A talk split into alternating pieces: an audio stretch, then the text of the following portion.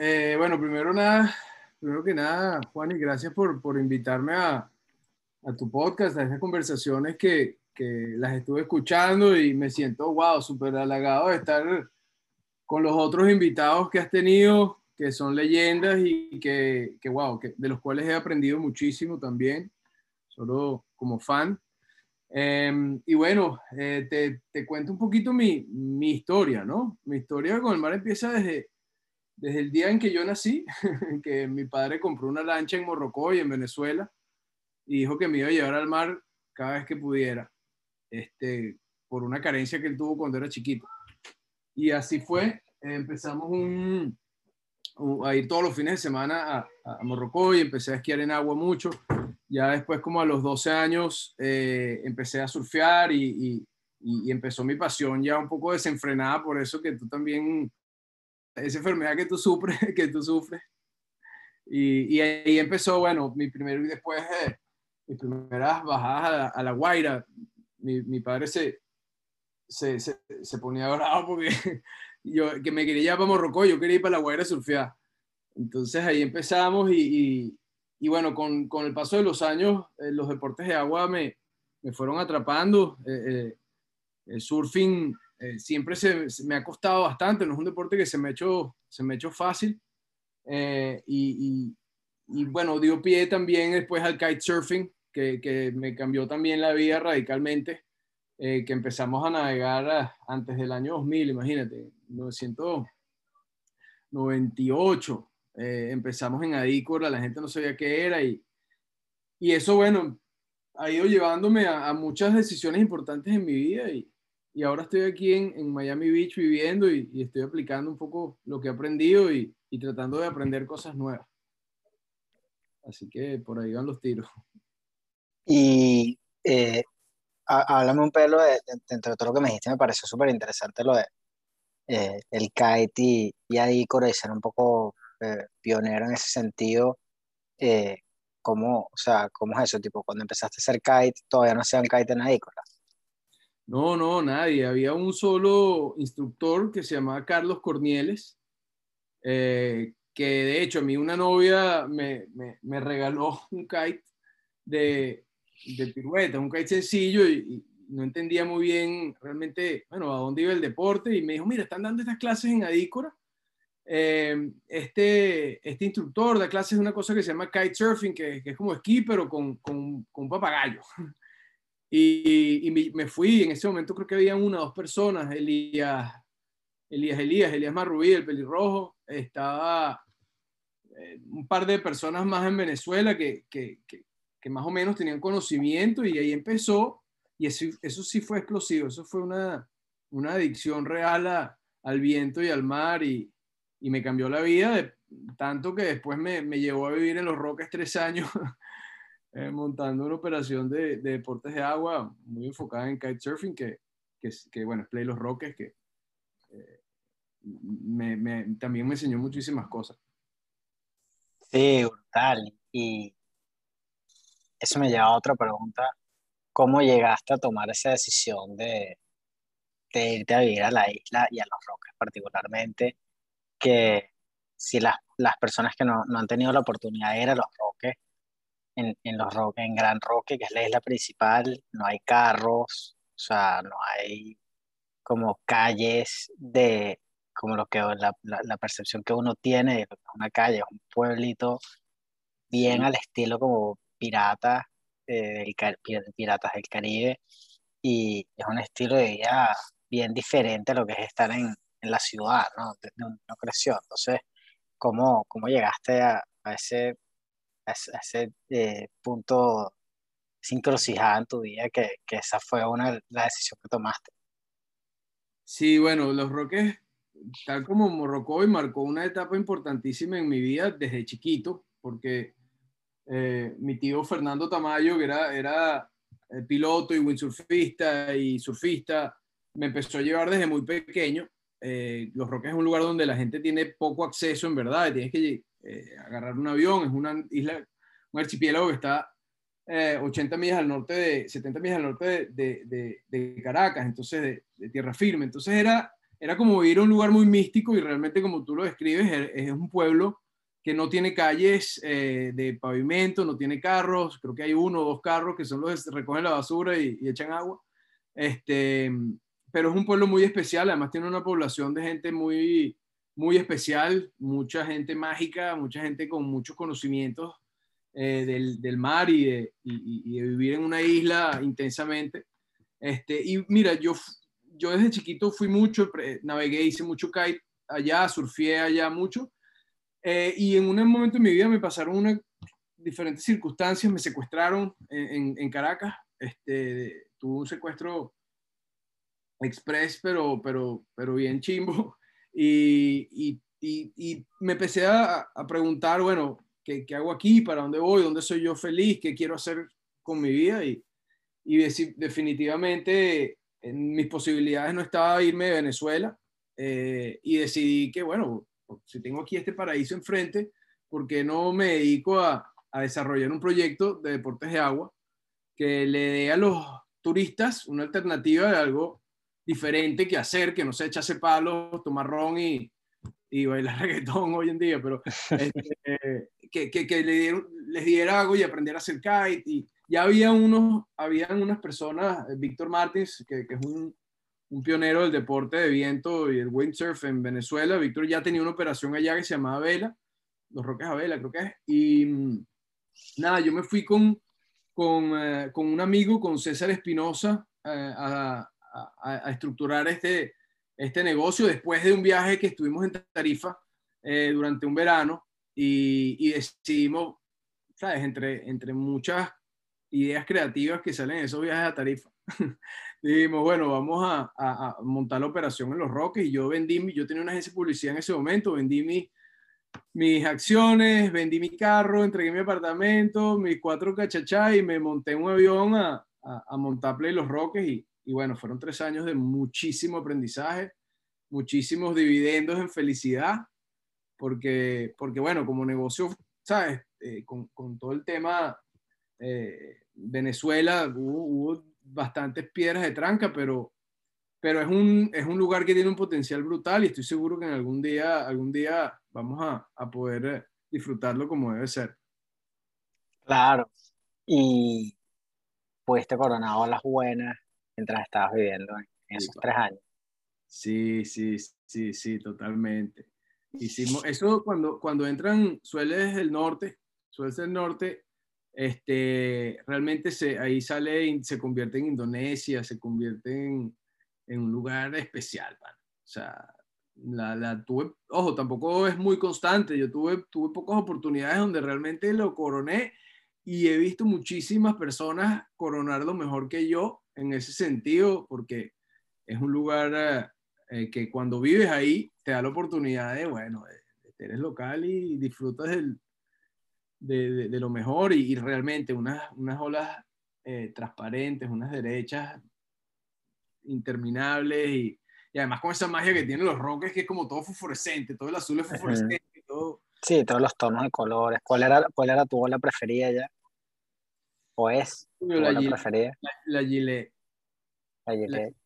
Sí, la Gillette eh, marcó mucho en mí porque además no solo la surfié, bastante eh, en, en paddle, en stand-up paddle, en shortboard, pero mucho en kite también, porque es una ola que, que cuando le pega el viento offshore, eh, se, bueno, te da un ángulo de ataque eh, perfecto prácticamente. Yo he visto a, a, bueno, a Goyito, a Campelo, a, a todos, a, Elías, el de los Roques, a, muchas personas que, que, que realmente tienen unas habilidades increíbles de tabla y viento hacer, bueno, magia.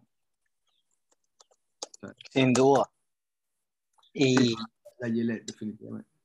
Y yo nunca la he coronado bien, honestamente. Yo he coronado el Point y la casita verde y tuve la oportunidad, o fabriqué la oportunidad de poder ir bastante eh, para allá, porque siempre nos, nos buscábamos, buscábamos colas y nos lanzamos desde ocho horas para ir para allá en, mares malísimos, en colas que estábamos cagadísimos hasta un peñero, dos horas rapidito de regreso, tuvimos de todo, allá en esas alturas que nos lanzamos a acampar y entre eso coronamos buenas olas.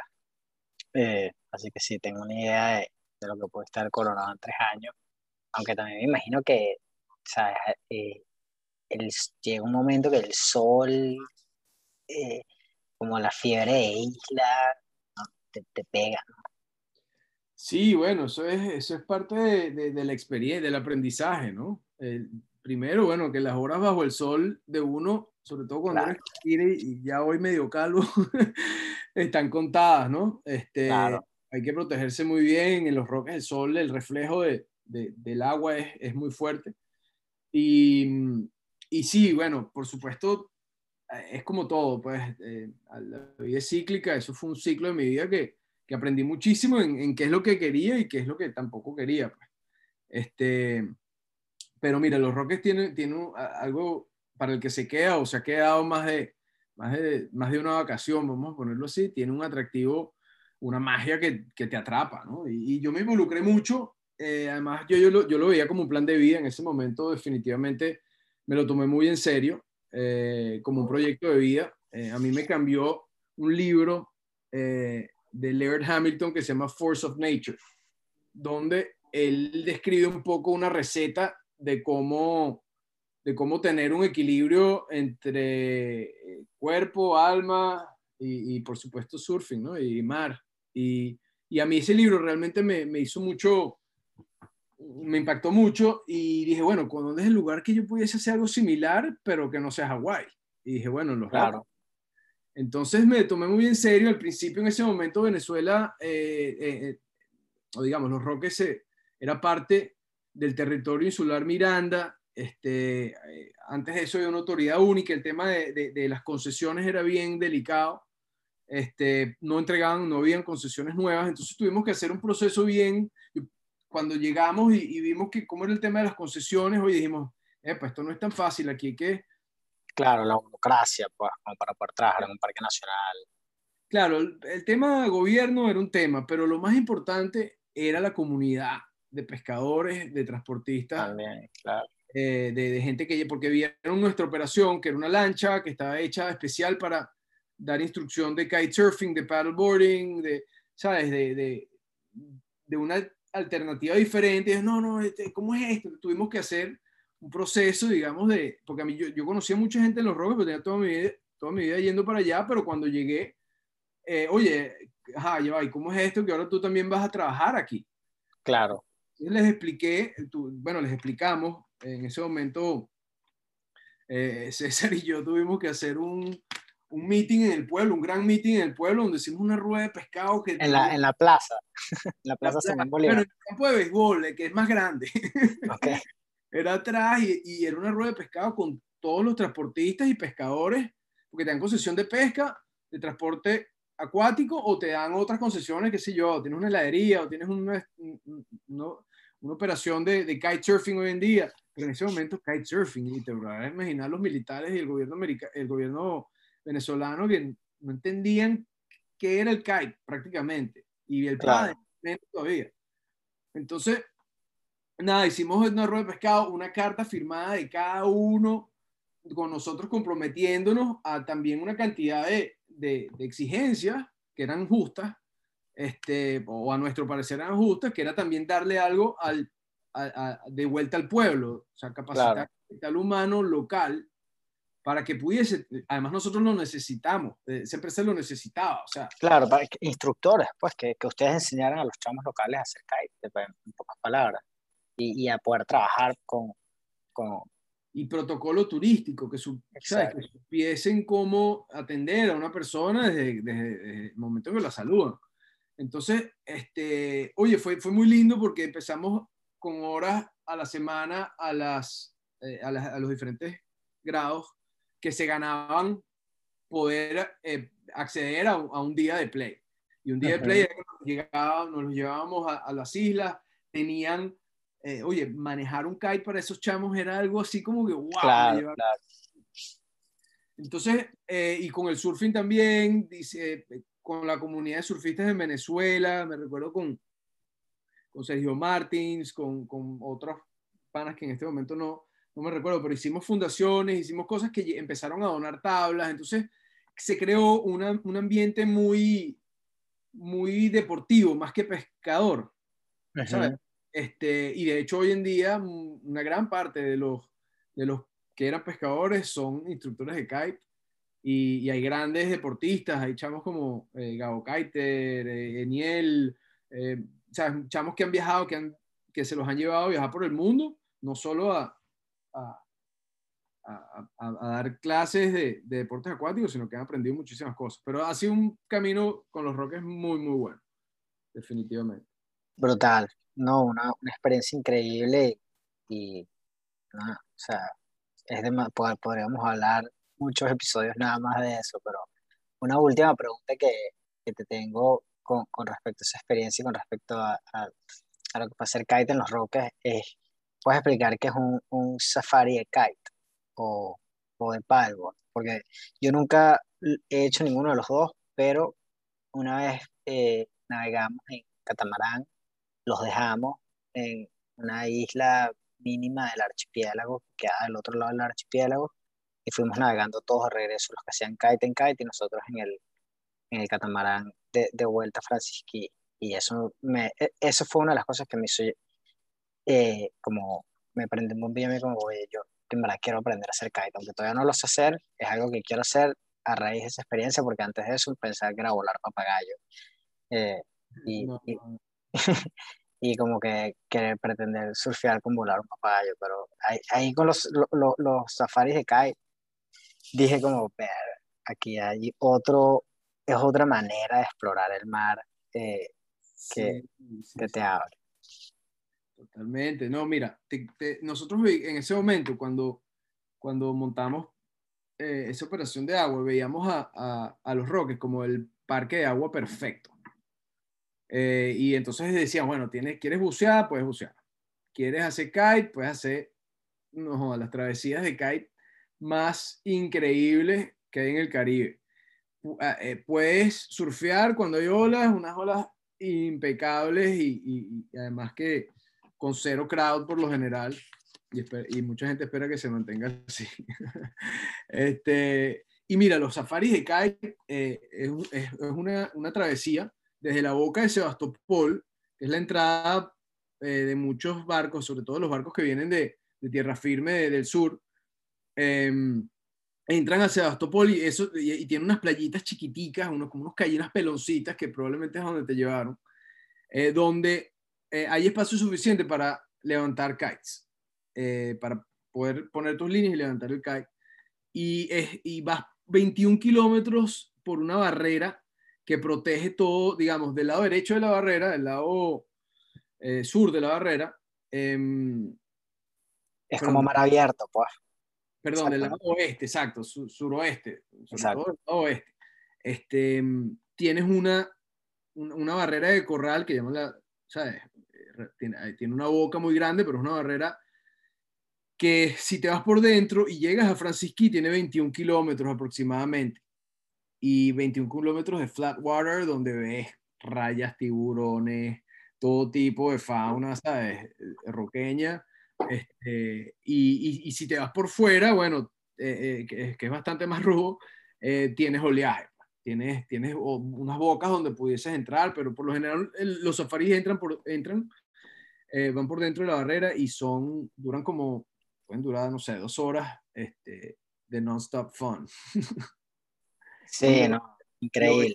Lo, veíamos como una montaña, como lo que te decía, como una montaña de esquí. Como yo, muchas veces decía, esto es como, ¿sabes? No sé, esto es como, como Colorado, como ah, Bale, que tienes una, un lugar perfecto, entonces te suben en la lancha y bajas en un downwind o un sidewind, ¿sabes? Espectacular. Y, te, y ojo, ese es uno de los safaris, ahí N Claro. Y, y, lo mismo también, pero en paddle. O sea, obviamente no son tantos kilómetros ni es tan largo, pero unos paseos épicos en paddle. Sí, hay unos paseos mágicos en paddle, que ahí eh, hay unos canales tipo los de morrocoyo, eh, internos de los roques, la gente nadie los conoce y además son zona protegida. Este, y hay unos, es que el pádel encima del agua del roqueña es como estar volando, porque... Claro. Entonces, sí, eran dos actividades, son dos actividades que, que en los Roques eran perfectas. Pues, y, Sí, no, no, sé si algunos de los que nos escuchan sabrán, otros no, que Los Roques es uno de los mejores lugares para hacer kite. Sí, o sea, hay, como, hay muchos lugares increíbles, pero Los Roques dicen que está de gente que ha viajado todo el mundo y de los pros, inclusive campeones mundiales, que dicen que no hay como Los Roques, pero bueno, yo con, ese corazón roqueño no puedo discutirles nada. Claro, no, yo no, yo no hago kite, entonces no, no podría votar, pero sí hablé con, con por lo menos me recuerdo particularmente un francés que, según nos decían, era uno del mundo y, estaba enamorado de los rocks. Obviamente, supongo que el clima, el viento, las condiciones, el hecho que puedes ir de una islita a otra en clima tropical, estás en el Caribe, son muchas cosas, ¿no? Pero bueno, despegando de los roques, por más difícil que sea, eh, ¿qué tal ahorita estás eh, viviendo en Miami? Sí, y... bueno, eh, estoy en Miami hace cuatro años, voy para cinco ahorita. Este, y, bueno, Miami es una ciudad con muchísima agua, como todo el mundo sabe, y mucha gente dice, esto casi que se está hundiendo. Este, pero, pero tuve la suerte de, desde que llegué para acá de, de poder vivir eh, cerca del mar y era una meta como que mi esposa y yo teníamos, oye, vamos a buscar la, la opción de poder de poder estar encima del, del agua, que nuestros hijos crezcan, eh, ya que no, está, no, no, podemos ir a Morrocoy, no, no, podemos ir a los roques, que crezcan en, en un ambiente marítimo.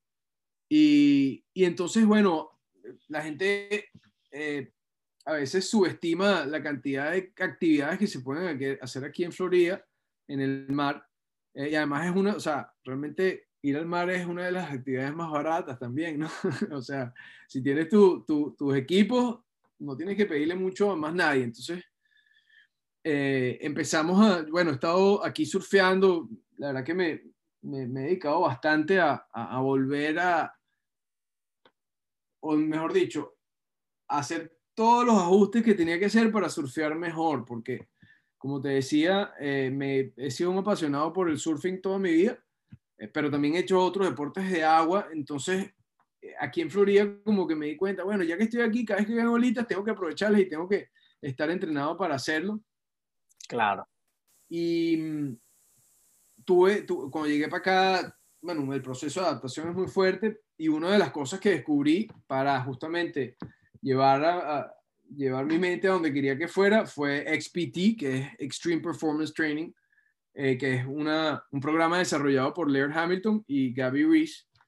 Eh, y vi, bueno, que estaba muy enfocado no solo en surfing, sino también en, en habilidades subacuáticas eh, y sobre todo poder manejar mejor la vida con la herramienta de poder respirar mejor. básicamente con diferentes protocolos de respiración. Entonces, oye, me apasioné mucho por eso eh, y, y, y, entonces me hice eh, instructor, me hice coach de, de XPT eh, y empezamos a, bueno, a, a, a tener ideas de, de, lo que queríamos hacer. Te, certificaste, pues, para, para... Me certifiqué como XPT coach y después hice otra certificación con ellos, que, que han hecho creo que dos nada más, que, que es Water Pro, que es para dar instrucción en agua eh, de todo lo que es el programa. Pues. Y fue en casa de Laird Hamilton en Malibu, que fue, bueno, increíble, con mi padre Disney. ¿Qué tal casa de Laird Hamilton? Buenísimo, eso es, es, es, como Disney, tiene una piscina este, bastante profunda, con, con, escalones, hecha especial justamente para underwater training abilities y, y habilidades, digamos, subacuáticas. Y, y ha sido una de las mejores experiencias que he tenido, además con, con personas que estaban en la misma frecuencia, pues estaban, había muchos hawaianos, habían californianos, ¿sabes? Eh, big wave surfers, había gente de todo tipo, de hecho, yo me sentía así como, bueno, déjame ver cómo, no, cómo me va aquí, porque eh, era gente especialista en claro. atletas de verdad, o sea, atletas dedicados a esto.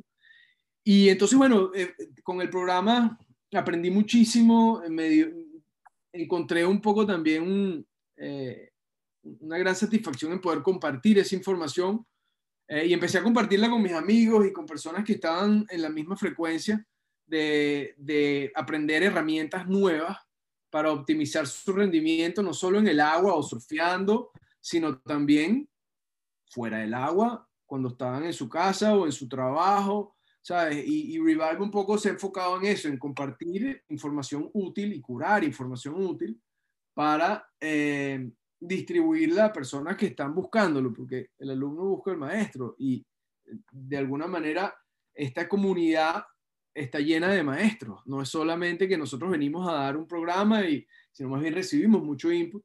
Y ese programa lo que hicimos fue que XPT es todo en piscinas. Eh, son ejercicios con pesas, con, con pesas. y, y, quiero, quiero, hacer, quiero hacer aquí un, un, paréntesis para, para, poder explicar esto. XPT es el programa de Leonard Hamilton de entrenamiento, de él y su esposa, y hay un podcast de Joe Rogan hay uno con él, con Lord Hamilton, y hay uno con su esposa. ¿Cómo es que se llama la esposa, Ricky? Gabby Reese. Gabby Reese, que fue campeona olímpica de voleibol. Sí, sí, sí, y modelo y del carnaval. Entonces, eh, yo luego tiene un podcast con cada uno y explican esto en detalle, eh, porque yo vi los episodios y después me metí en YouTube a, ver cómo eran los entrenamientos y vi las piscinas y, y, de alguna forma mientras tú me vas contando el cuento como que me lo voy haciendo en mi cabeza Ahí, porque, él, él, tiene full material en su piscina ahí en YouTube, son los entrenamientos. Y Ricky se certificó esto eh, para poder abrir tu propio eh, como franquicia eh, que, que, es llamada Flow to the Ocean y, y, y, se diferencia en que sacaron, lo sacaron de la piscina para llevarlo al mar ahí, en, en, South Beach, ¿no? Sí, bueno, eh, XPT, digamos, yo lo veo así como el karate do, ¿sabes? O el karate así, como que, engloba muchas cosas. Y nosotros lo que hemos hecho e, es una adaptación, como no, de alguna manera no teníamos piscina para esto, porque además trabajar con pesos en piscinas tiene riesgo de romper el, el, el, piso de la piscina. Claro. Entonces, este, lo que hicimos fue, bueno, vamos a, a desarrollar un programa que, que esté en el océano y ahí empezamos a, a, experimentar y seguimos experimentando. Pero desarrollamos la primera eh, cancha de habilidades subacuáticas en el mundo. Y eso es un poco el, factor diferenciador que básicamente hicimos un cuadrilátero eh, donde desarrollamos diferentes actividades desde, eh, desde un punto de vista de adaptación. Y cuando te hablo de adaptación, empieza desde el momento de que las personas que vienen una experiencia de, de, Revive, que nuestra empresa se llama Revive, pero el programa se llama Flow to the Ocean, porque Revive tiene diferentes, diferentes productos, vamos a llamarlo así. Y el programa Flow to the Ocean empieza eh, primero eh, con un poco de teoría, tienes que leer y ver un par de videos que, que, es importante que, entre ellos el de Joe Rogan, yo lo mando, by the way, con, con Laird Hamilton hablando de qué es XPT. Pero también cómo funciona eh, el sistema respiratorio, cómo funciona eh, el diafragma, eh, cómo está conectado nuestro diafragma con, con, nuestro cerebro, con nuestro sistema parasimpático, con una cantidad de, de cosas que es importante aprender y, la, y, empiezan nuestras sesiones antes de que salga el sol, a las 5 y 55 de la mañana empezamos, digamos, todo lo que es el protocolo del primer fundamento. El primero es breathing, el segundo es movimiento y el tercero es recuperación, es breathe, move y recover. Entonces, eso lo fuimos adaptando a nuestro programa, pero le metimos uno más que se llama Adapt, que es breathe, lo hacemos toda, digamos, con un protocolo de XPT, después hacemos un circuito en tierra de calentamiento y, balance. Y cuando, llamamos, cuando decimos balance, lo decimos porque realmente tienes muchas cosas que tienes que estar, ver dónde está la persona a nivel de balance. Los surfistas les encanta este, porque es muy surf oriented, mucho pop-up, trabajo en Bosu, trabajo en, en, en, balance boards, entonces, y en TRX. Eh, entonces, hemos hecho como un, un programa que hace que entres caliente al agua, pero no con el cardio arriba porque te enseñamos, primero se hace un, diagnóstico de cómo está respirando la persona, este, y se le dan algunas herramientas básicas y después entramos al agua. Cuando la gente entra al agua... Que, que, esto me lo imagino yo, que no puedes entrar al agua con el cardio arriba porque vas a sumergirte, o sea, no puedes entrar acelerado para aguantar la respiración. Exactamente, exactamente. El proceso de adaptación al elemento, como lo llamamos nosotros, tiene que ser con el cardio regulado, cardio bajo, pero con el cuerpo caliente. Eso hace que te sientas mucho mejor que tu proceso de adaptación y tu, reflejo, tu mammalian reflex, que es el reflejo muy primitivo este, que tenemos los seres humanos cuando entramos en agua. Nuestro cuerpo muta, nuestro cuerpo cambia, hay una cantidad de instintos que, vuelven. Em, y, pueden ser para bien o para mal. Hay algunos que, que, te ponen fight or flight mode, te, te, estresa porque estar en el elemento, en otro elemento, ya, te, ya es un factor de estrés si no, si no lo sabes controlar. Entonces, después viene cuando, cuando la gente entra al mar, es diferente de entrar a una piscina con cloro este, en, donde, en donde ves todo. En el mar hay días que no ves absolutamente nada. Claro.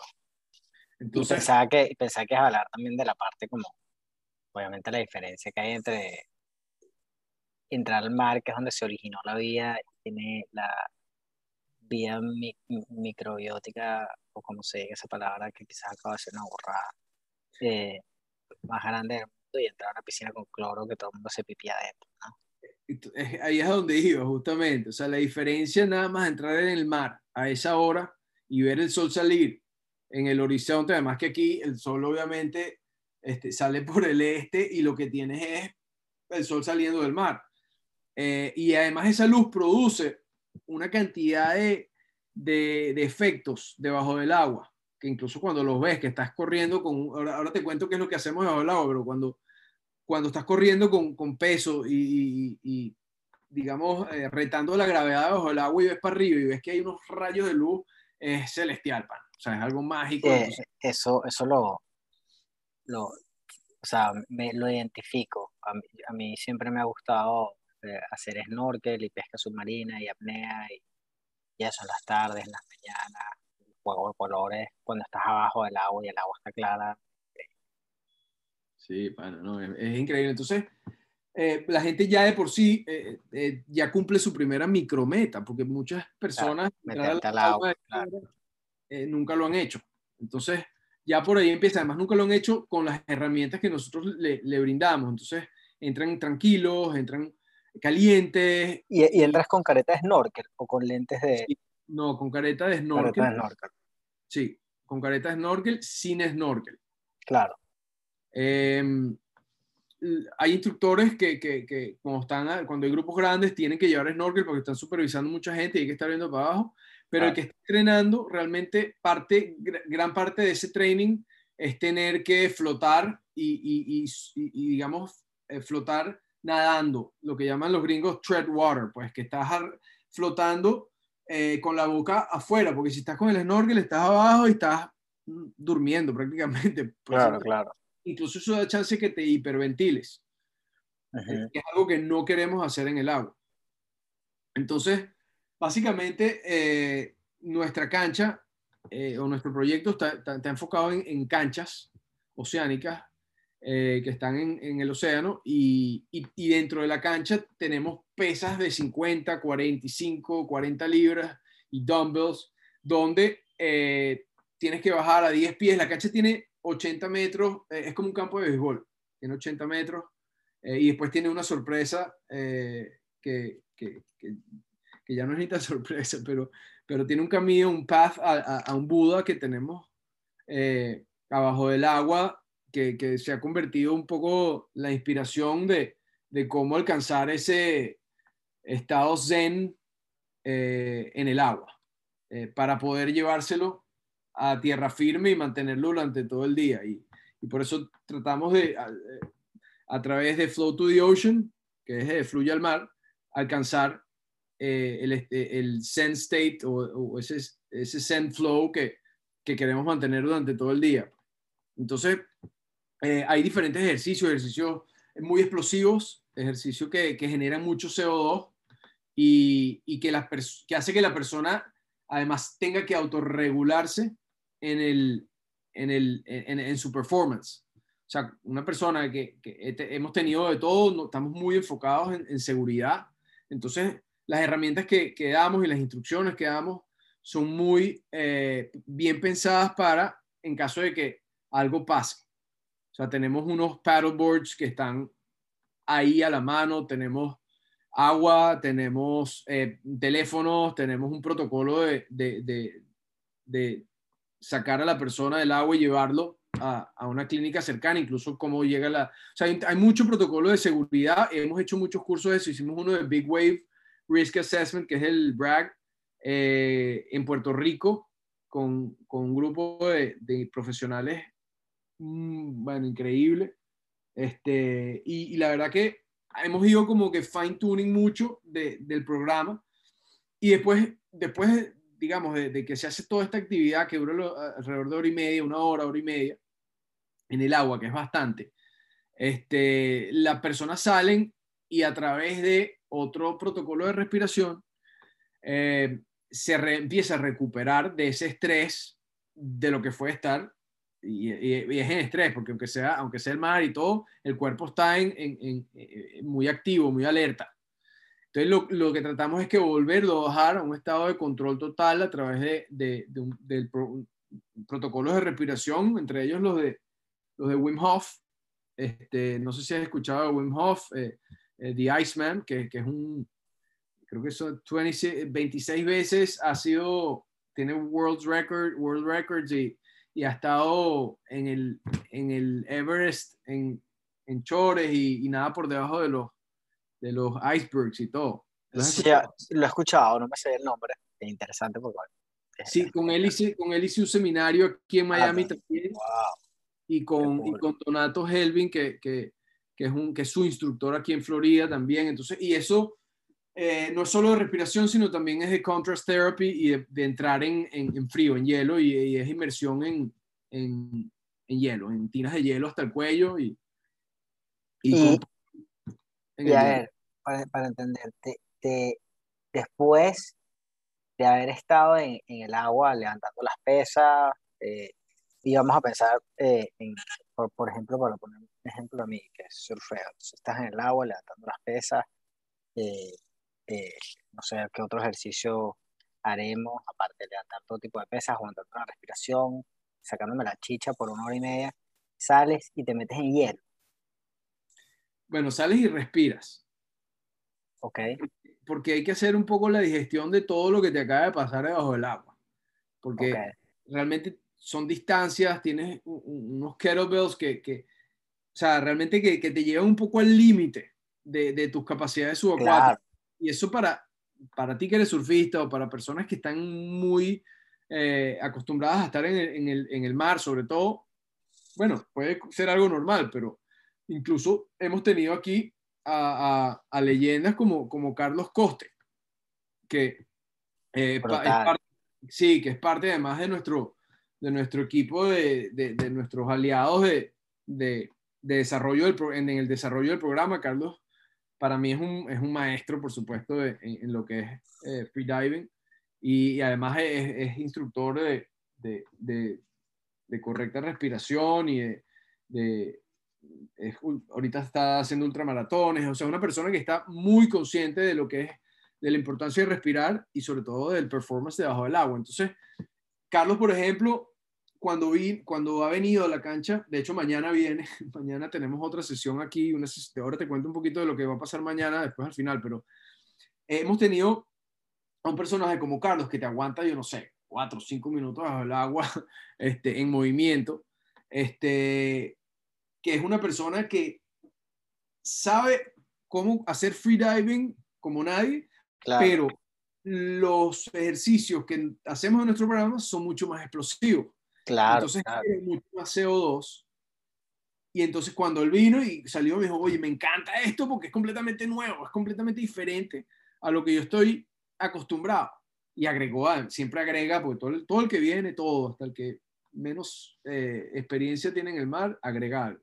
Pero después vino, por ejemplo, Ricardo Urbina, que es un venezolano ultramaratonista, atleta élite, pero ahora hace cuatro años empezó a surfear y ahora está surfeando Mavericks.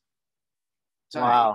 Sí, es, es, es, además lo surfea en, en, en stand-up paddle, está haciendo foil en, en, todo lo que es el, el, West Coast, en olas grandes, pero ya Ricardo empezó a surfear Big Wave.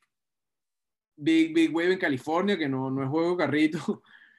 Y eh, Ricardo, cuando, cuando empezó a involucrarse con nosotros también y, vino a la cancha y dijo, esto es brutal porque eh, eh, Ricardo también es freediver, ha hecho cursos con Big Wave Instructors en, no, solo, no solo en California, sino en West Coast, en todos lados.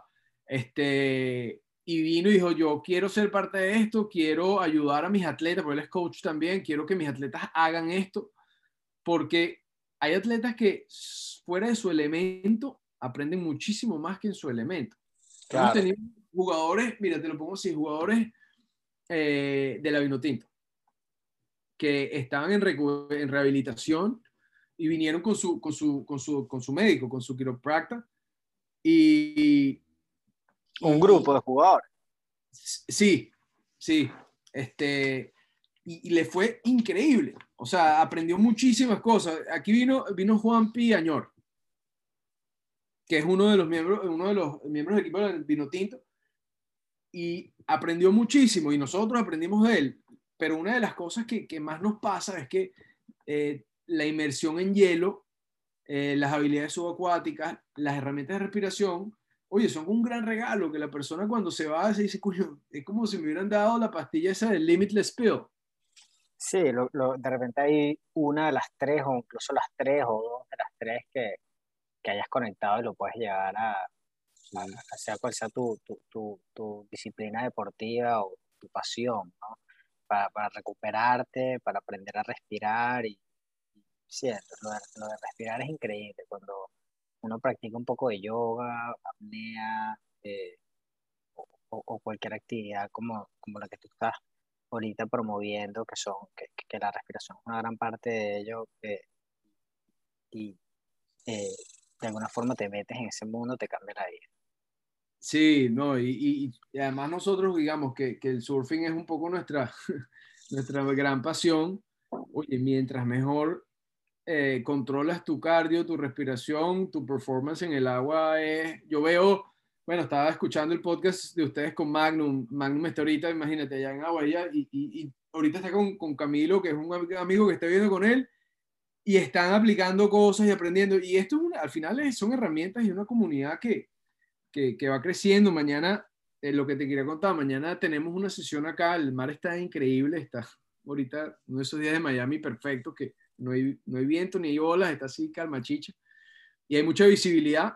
Entonces tenemos una sesión con seis personas, viene Carlos Coste, eh, viene eh, Iggy Larrea, que es un surf coach del Salvador, un surfista súper, súper bueno, y, además un super coach. Eh, y vienen también personas del, del, Underwater Torpedo League, que es una, liga de, un, deporte que se está, ha venido desarrollando aquí en Estados Unidos, que es como hockey subacuático con un torpedo. Sí, sí, Sahid la juega y, lo ha hablado en un episodio anterior del podcast, es brutal. Yo estoy esperando que lo hagan en Houston. Yo, yo, he, jugado hockey subacuático y me encanta y, espero poder eh, volver a jugar pronto. Y sí, todos esos deportes son, son brutales y, son increíbles para entrenar eh, contra el surfing y cualquier otro deporte acuático, ¿no?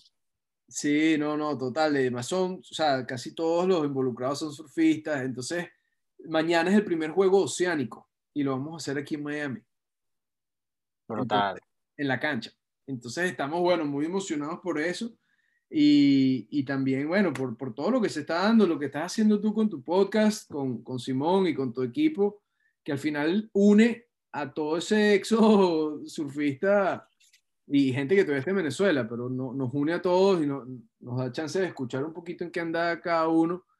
Este, y, mi, misión con esto es que, oye, que, que las personas puedan aprender un poquito de lo que yo estoy aprendiendo, compartirlo contigo, compartirlo con, con, con surfistas y, y, poder organizar más reencuentros como el que tuviste tú hace poco en Waco, que sé que, que te fue muy bien. Ya yo tengo dos años yendo con 20 venezolanos y eh, son días mágicos de puro surfing en esa piscina de olas que, que también se trata de compartir pues experiencias y hablaba mucho del surf y de nuestras playas, de Pantaleta, de Los Caracas.